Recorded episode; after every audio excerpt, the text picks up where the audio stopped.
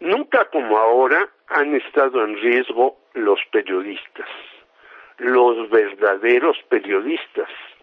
Eso porque hay mucha simulación en nuestro oficio, el cual es desatendido por el gobierno, menospreciado por los dueños de la gran mayoría de los medios que son empresarios más que proveedores de información y desgraciadamente y desgraciadamente por el público que ha sido engañado diciendo que los reporteros son los más visibles, los que ganan más.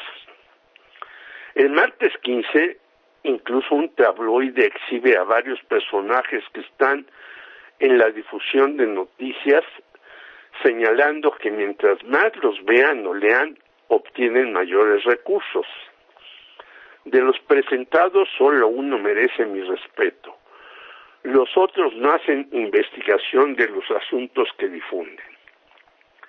Dice bien Richard Kapuczynski que este oficio no es para cínicos, pero también que cuando hacía una cobertura informativa se hospedaba en hoteles baratos, comía donde la gente acudía en masa y se transportaba en colectivos.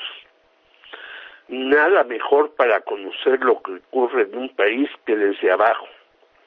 Por lo tanto, hay que desconfiar de los periodistas, entre comillas, en casa o departamentos lujosos, donde viven los muy elegantes y bien relacionados con el poder.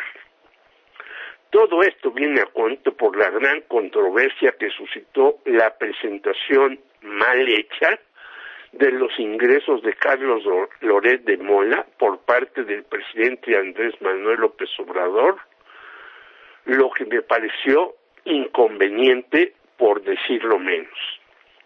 Pero la respuesta de los patrocinadores del señor Loret, convertido junto con Broso en carperos de segunda, digo yo, como anota bien Jorge Cepeda Patterson en Milenio del 15 de febrero,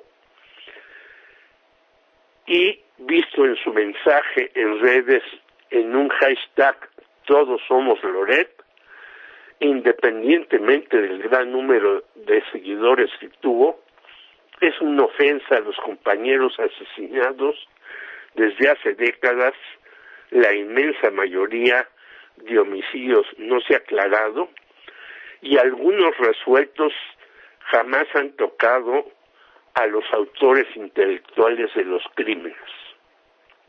Recientemente, el 14 de febrero, hubo un nuevo reclamo de compañeros ante la Secretaría de Gobernación en los que se exigió que se aclaren los cinco de este año de Roberto Toledo, José Luis Gamboa, Margarito Martínez Espejel, Lourdes Maldonado y Sever López.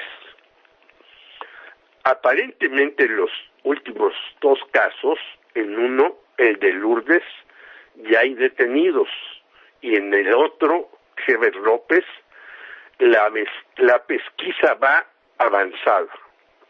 Sería mucho pedir que un comité de periodistas verificara con la autoridad si en realidad las informaciones oficiales son correctas?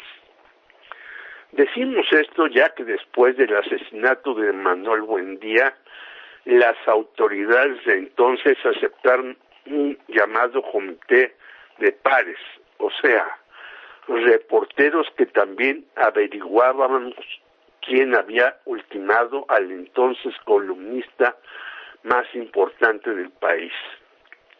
Antes, la Unión de Periodistas Democráticos, UPD, hizo en 1988 una manifestación en gobernación después de muchos actos, reclamos y citas con las autoridades y el entonces secretario, debido a sus prisas para todo, nos dedicó menos de cinco minutos para conocer nuestras peticiones reiteradas hasta el cansancio.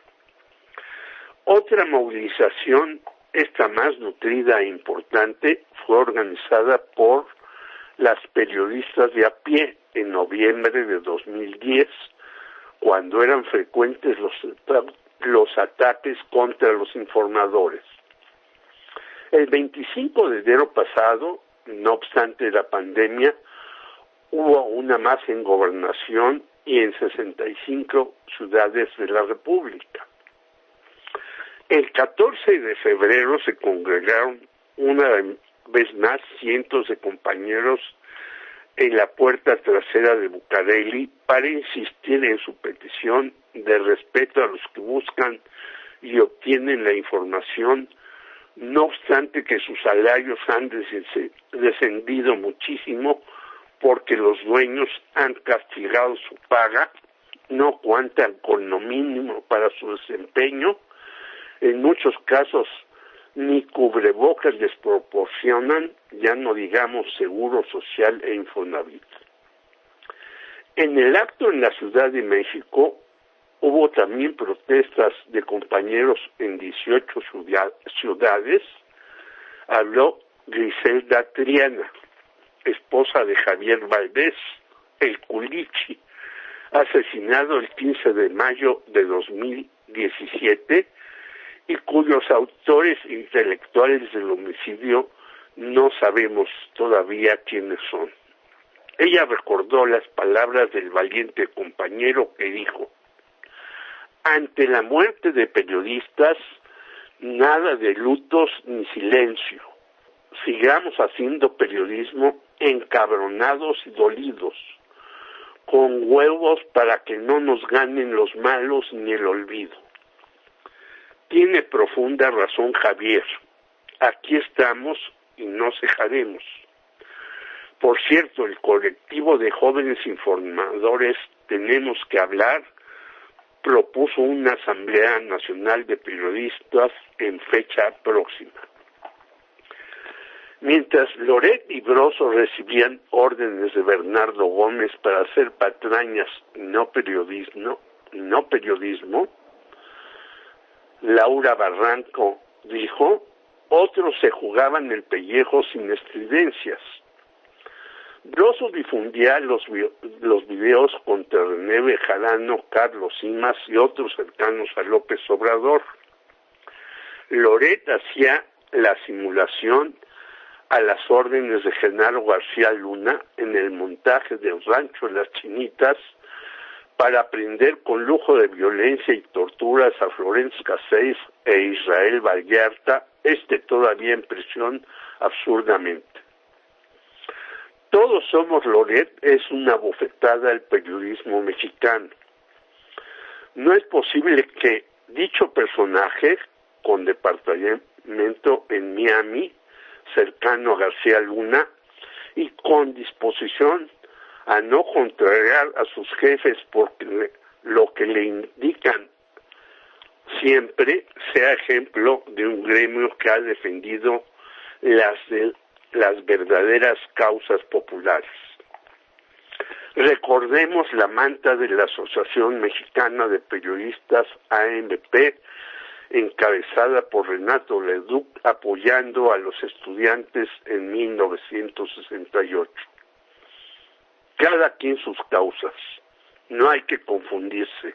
El verdadero periodismo es el de los de abajo.